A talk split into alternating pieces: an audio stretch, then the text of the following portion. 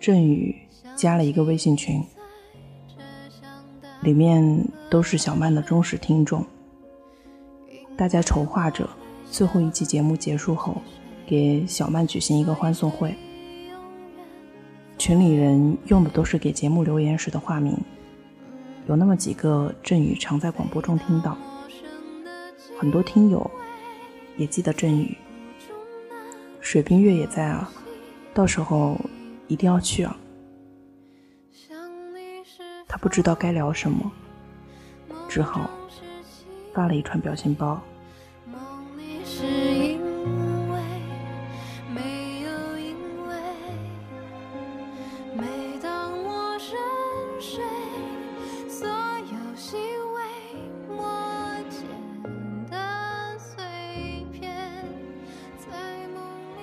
告别宴的地点定在了电台附近的一家小餐厅。群里每人交一百元，由组织者包下餐厅晚上的时段，费用仅是场地的租用费。如果想吃东西，要另外花钱买。振宇下班后直接赶了过去，餐厅拥挤，目测共五六十人，有几个忠实听友还是从外地赶过来的。他贴着墙走，找了一个角落，悄悄坐下。各位听众朋友们，晚上好，欢迎收听我的最后一期节目。八点整，进入广播时间，节目由收音机接收，再通过扩音设备扩散到屋内的每个角落。设备有点老旧，掺杂着丝丝的噪音。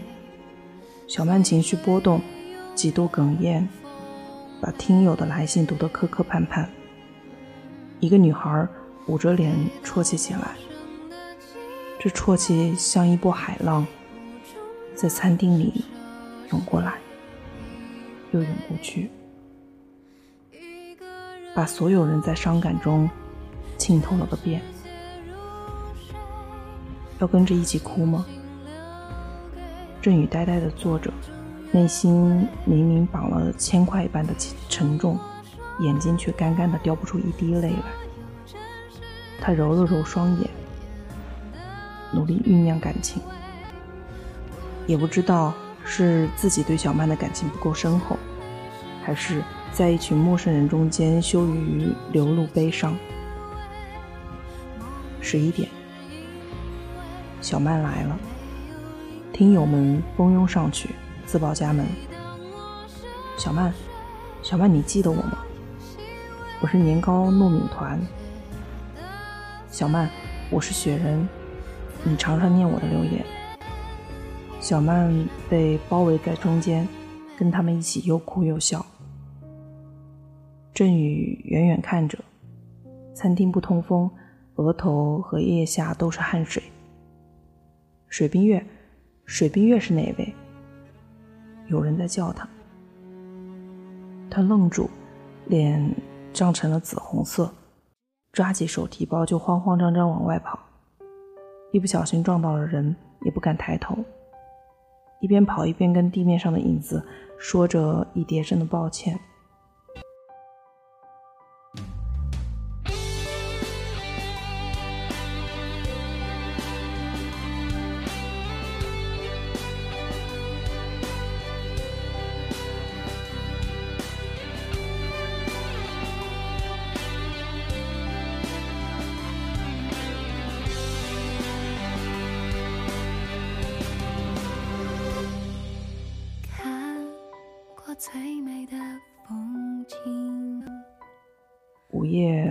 公交车上，乘客稀少，百无聊赖的司机哼起了失准却惬意的小调。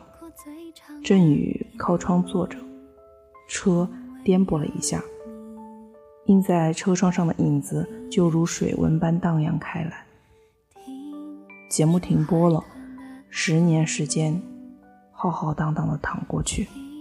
又汇成记忆，轰轰烈烈的涌过来。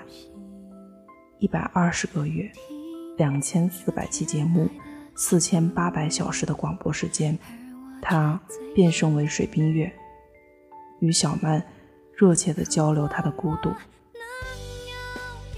探索他情绪中的幽邃峡谷。水冰月与小曼，那是一段珍贵的、久远的、秘而不宣的友情。而刚才在餐厅里，在听友的哭声中，他才被迫面对现实。小曼是一群人的共同财产，从来、从来都不属于他自己。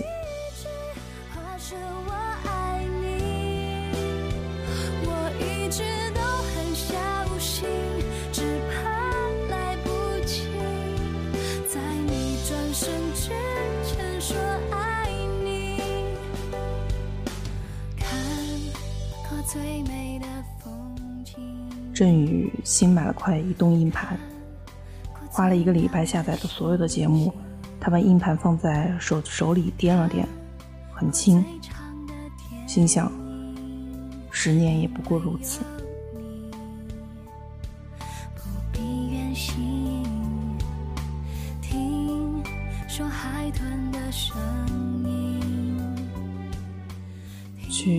找巧郭师傅，那天下雨了。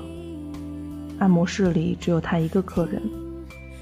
郭师傅把硬盘插在电脑上，让振宇随便点开一期，说：“一起听吧。”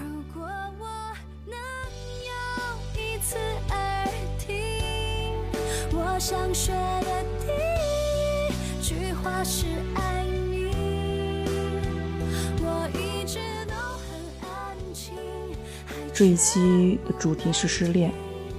小曼说自己读书时是个胖妞，暗恋学长却被学长嘲笑，很长一段时间都十分自卑。也正是因为自卑，才选择了电台主播这种不用露脸的职业。振宇对这一期有印象，记得刚听完时，他特意去搜索了小曼的资料，照片上的女孩已经瘦下来了，穿着休闲的运动装，笑得牙龈都露了出来。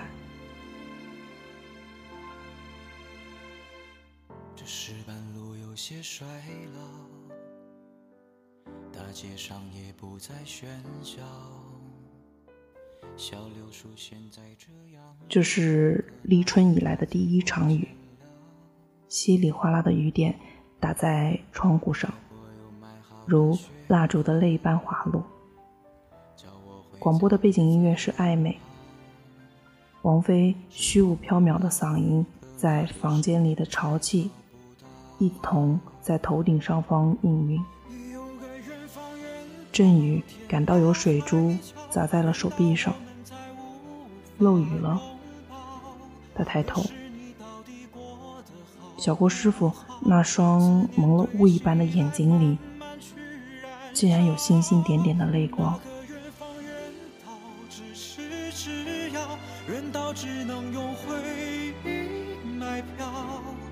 时间逆流回到我的年少，那午后夕阳下有你的微笑。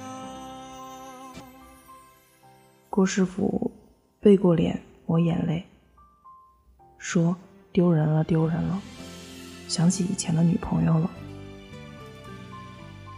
女朋友，女朋友这三个字如闪电般劈过，振宇的心里一颤。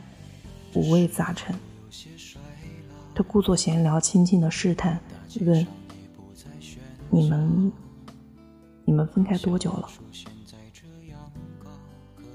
郭师傅和女朋友是在盲人按摩培训学校认识的，所有的人都说那女孩长得漂亮，但郭师傅看不见。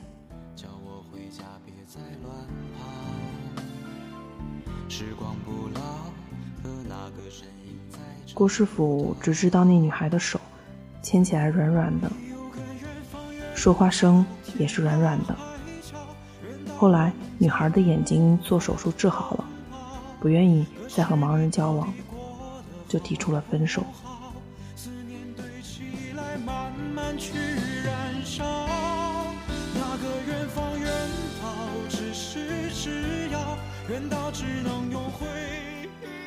这故事真是太他妈俗了。振宇心想，比主卧那对小情侣的故事还俗气。可是这恶俗的故事，怎么就从来不会降落在自己身上？他感觉郭师傅的手有点抖，使不上劲，便起身道：“要不，要不你好好休息吧，我改天再来。”郭师傅说：“对不住了，今天状态不好，就不收你钱了。”振宇说：“没事没事，钱还是要收的，你也不容易。”硬是把一张五十元的钞票塞到了他手上。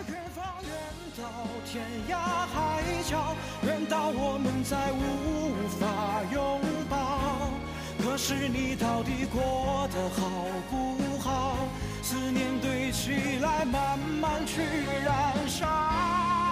那个远方远到咫尺之遥，远到只能用回忆买票。小郭师傅的手硬邦邦的，青筋溶解。他拉过振宇的手，把钱塞还给他，突然换了一副严肃异常的表情。小姑娘。店里有规定，没完成服务就不能收钱。你不用同情我。振宇急着辩解：“不是同情，不是。”结结巴巴，底气不足。他一个健全人，喜欢上一个残疾人，这份感情里几乎没有灵魂相契、趣味相投的成分。不过是靠着这先天条件的对比。来挽救自己的自卑。他曾以为这暗恋是干净的，哪知一个小小的讨好动作就暴露出内心深处的不堪。他手里攥着钱，手心里全是汗，也不敢再多说话，撑伞离开了。雨下大了，水坑里画出一个个同心圆。没带伞的行人慌慌张张的在路灯下奔跑，那场景恍若默片时代的电影。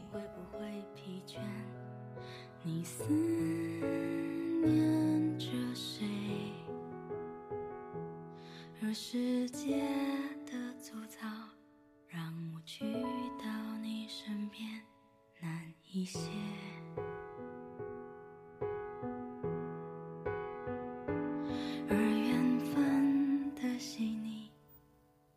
振宇凌晨的时候被吵醒了，主卧的门开着，亮着灯，小丽捂着肚子呻吟，男孩手忙脚乱的收拾东西。振宇问：“要生了吗？有什么需要我帮忙的？”男孩说：“不用，你回去睡吧。”又突然想起了什么，说：“我手机没电了，能帮我们叫辆车吗？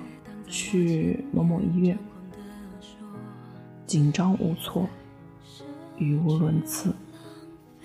明明还是个孩子，竟然竟然要当爸爸了。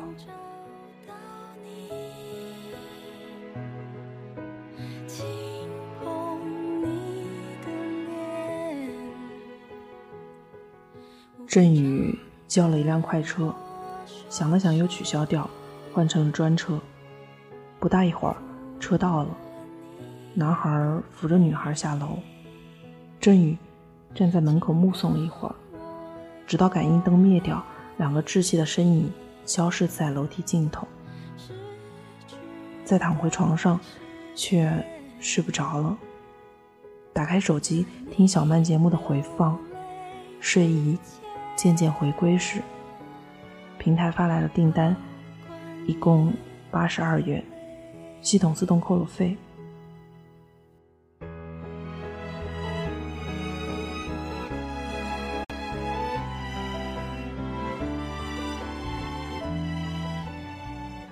几天后，主卧多了一个小女婴，婴儿是一头怪物，那嚎啕的、肆意的、百折千回的啼哭，几乎要冲垮房间里的每一堵墙面。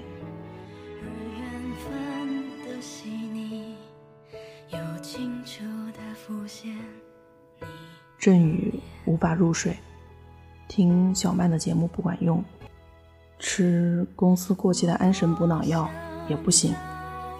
好不容易睡着，又被婴儿的哭声揪起来，简直是一场持久的酷刑。上班的时候提不起精神，哈欠一个接一个，满脸是泪。接电话时常常走了神，好在身体的记忆总是十分可靠，脑子还一片混沌，嘴巴却准确地说出了客服手册上的标准答案。有一次困意来袭，这个困意来势凶猛。来电话的妇女带着滑稽的口音，一本正经地问：“有什么保健品吃了可以生男孩？”振宇正想打哈欠。听到这问题，又忽然想笑，结果呵欠和笑声叠在一起，一声诡秘的“哈”的声音从喉咙里冒了出来。客户当场翻了脸，骂振宇态度不正，不尊重客人，气急败坏地投诉了他。每个投诉扣三百元工资，是振宇一个星期的餐费。邻居。从没提过还车钱的事，估计是忘了，但偶尔会来敲敲门，问他要不要一起吃饭。振宇也不推辞，大大方方的端起碗来，米饭的热气喷到鼻尖上。他起先想，不还车费又害我扣工资，索性就多蹭几顿饭，算作是补偿。但。后来终究是不大好意思，再加上邻居忙着照顾新生儿，吃饭的时间不固定，他便又回到了一个人吃饭的日子。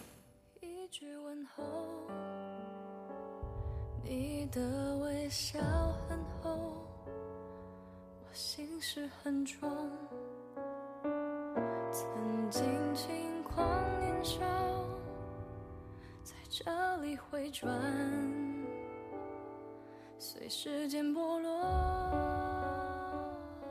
在振宇的印象中，小丽似乎也从没吃过完整的一顿饭。婴儿总是在父母吃饭时干嚎，像是故意撒娇赌气。小丽只好放下筷子去喂奶，半边乳房大大方方的露在外面。屋内空气浑浊，是小孩子身上的奶香和尿骚味。除了睡觉。振宇尽量不待在家里，实在没有足够的意志与婴儿能够共处一室。他戴着耳机，环绕小区散步，一圈又一圈，等走到精疲力尽时再回家。脸也来不及洗，抓住那一点困倦，迅速的进入梦乡。本是为了提升睡眠质量，却没想到无心插柳。一个月下来，竟然瘦了十斤。路过按摩店，他会停下来发呆一阵。有时能看见小郭师傅出来抽烟，香烟在他指尖一圈一圈的向内燃烧，灿烂中透着伶仃。他想过要不要打个招呼，或者道个歉，最后还是静静走开了。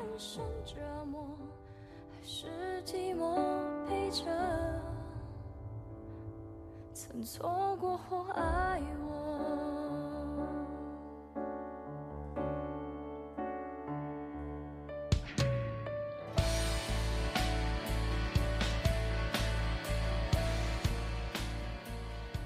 最后一次见到郭师傅是在一个大雨夜，雨水砸玻璃的声音在婴儿的哭声中甘拜下风。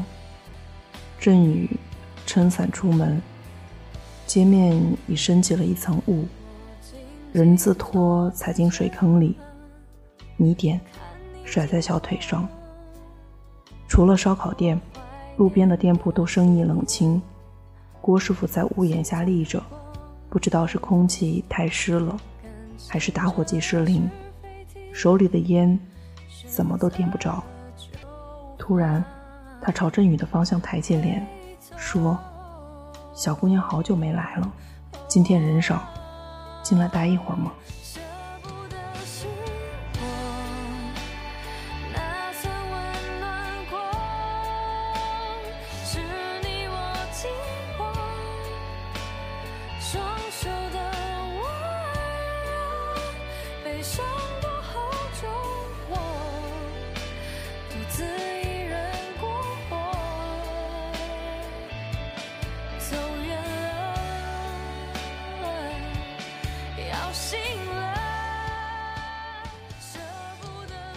振宇的眼眶一红，险些哭鼻子，乖乖的跟小郭师傅进屋，收起雨伞，趴在了按摩床上。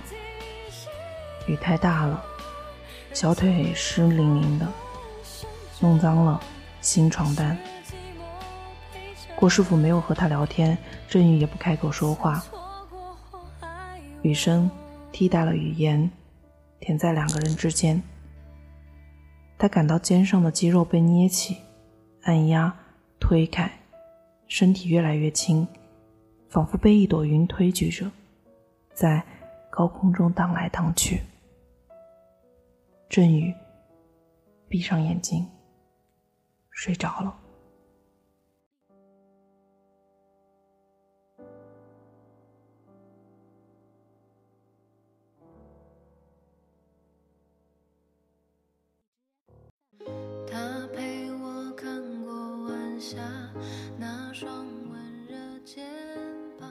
振宇一度怀疑那个雨夜的真实性。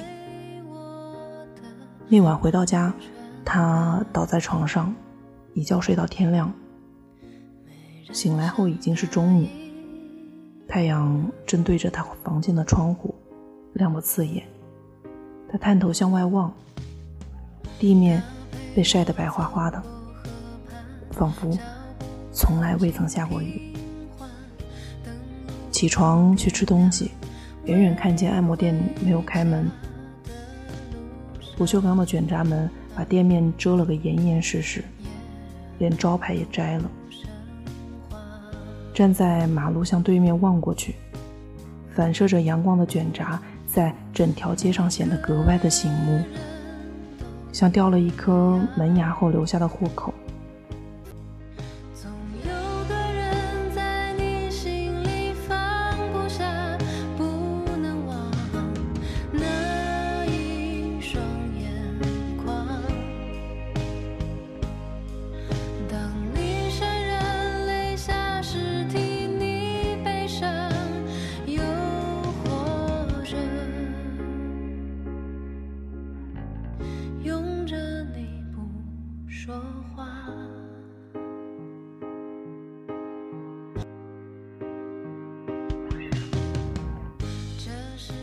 振宇前前后后找了几遍，没有看到“出队”“歇业整修”之类的字眼，其他门市都在正常营业，唯独这一家好像被太阳晒得蒸发掉了。他拐进烧烤店，问服务员：“旁边的按摩店搬到哪里去了？”年轻的女服务员说：“我是新来的，没有注意到什么按摩店。”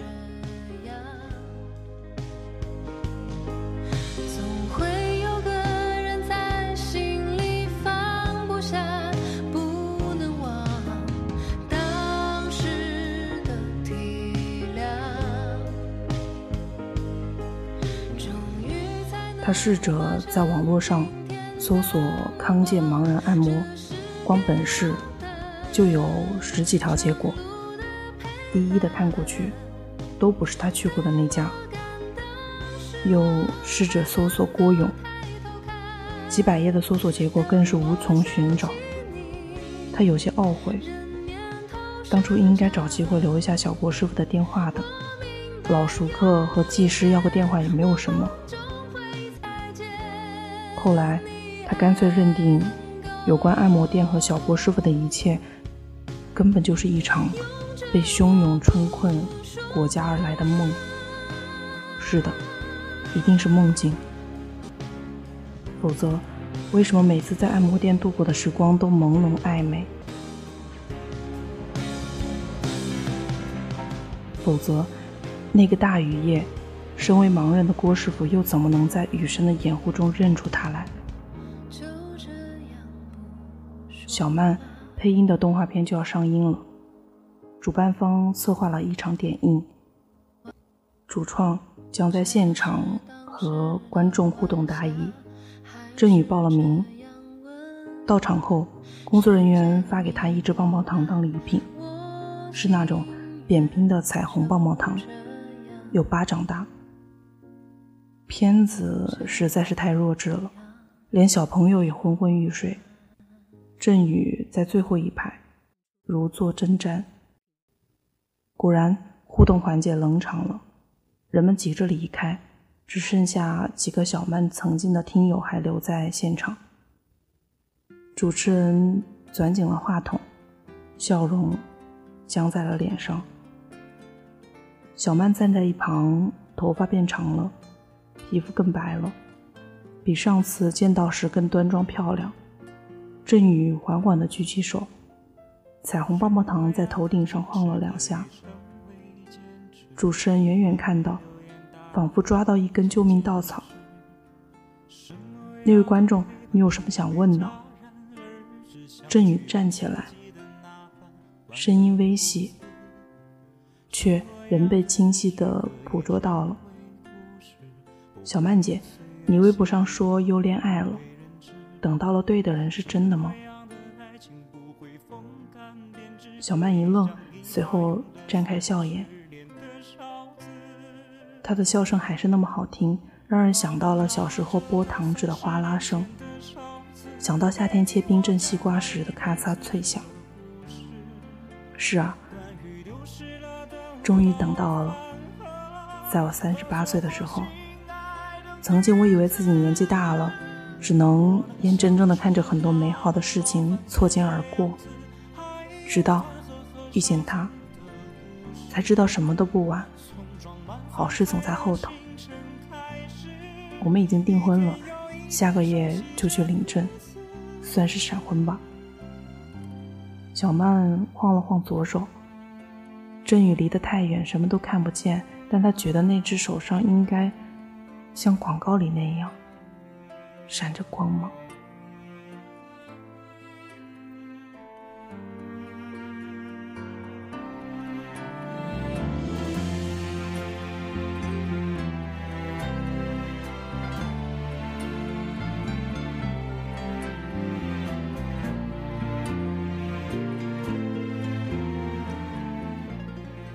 振宇眼前忽然变成亮茫茫的一片，泪水一涌而下。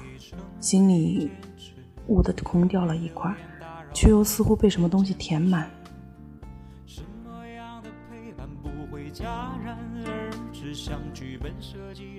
走出电影院的时候，他还在哭，眼泪愈发不可收拾，也不知道是开心还是难过，或者什么都不是，仅仅是想大哭一场。妈妈发来微信说，给他寄了一包家乡土特产。注意查收。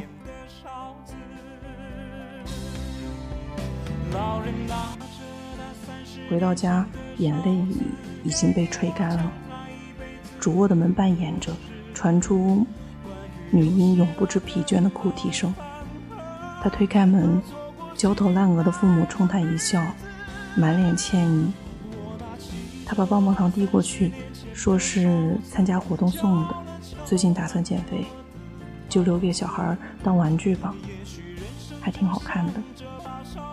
婴儿似乎察觉到了这个新的礼物，哭声渐渐的落下来。小丽惊奇道：“都哄了一个小时了，结果一听见你说话就不哭了，看来他真的很喜欢你。”振宇说：“我能看看小宝宝吗？”他俯下身。用棒棒糖轻轻地逗弄母亲怀中的女婴儿，婴儿笑起来，张开小手去够那道彩虹。真宇轻声道：“小宝贝，你怎么这么轻啊？长大了可千万别像我一样吃成一个大胖子。”小丽说：“姑娘，你的声音真好听。”振宇鼻腔一酸，心中。冒出草籽发芽般的温柔，差一点又哭了鼻子，戳了戳婴儿的小脸，哽咽着问：“是吗？”母亲望着婴儿，满脸柔情，喃喃道：“是啊，真好听。”窗子被风吹得动了两下，已经是下午六点，外面。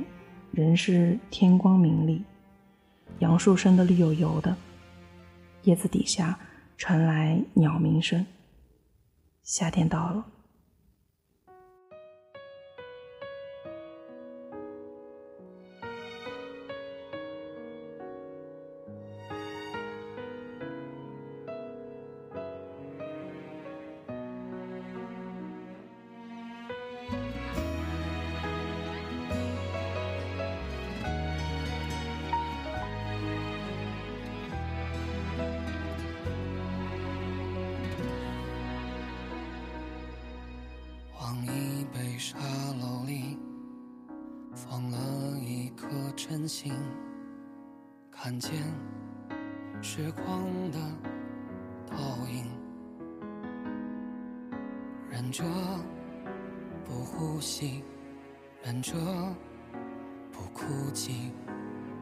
着不想你，